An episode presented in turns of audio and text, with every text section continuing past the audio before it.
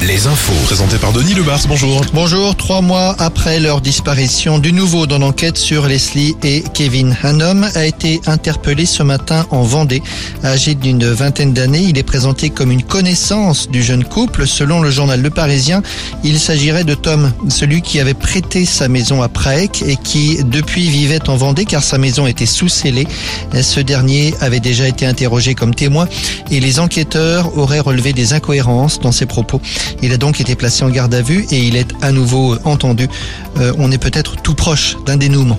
Noël Legrette n'est plus le président de la Fédération française de foot, un poste qu'il occupait depuis 12 ans, fragilisé par les accusations de toutes sortes. L'ancien maire de Guingamp a démissionné ce matin. C'est le nazérien Philippe Diallo qui va assurer l'intérim jusqu'à l'élection du successeur de Noël Legrette.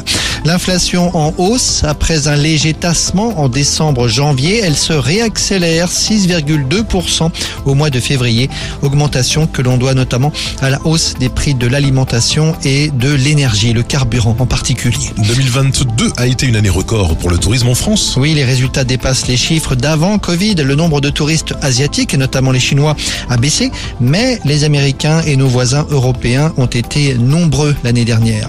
Le tourisme, c'est aussi la restauration avec la sortie lundi du prochain guide Michelin et dès hier soir des révélations sur les étoilés. Guy Savoie perd sa troisième étoile, tout comme Christopher Coutenceau à La Rochelle.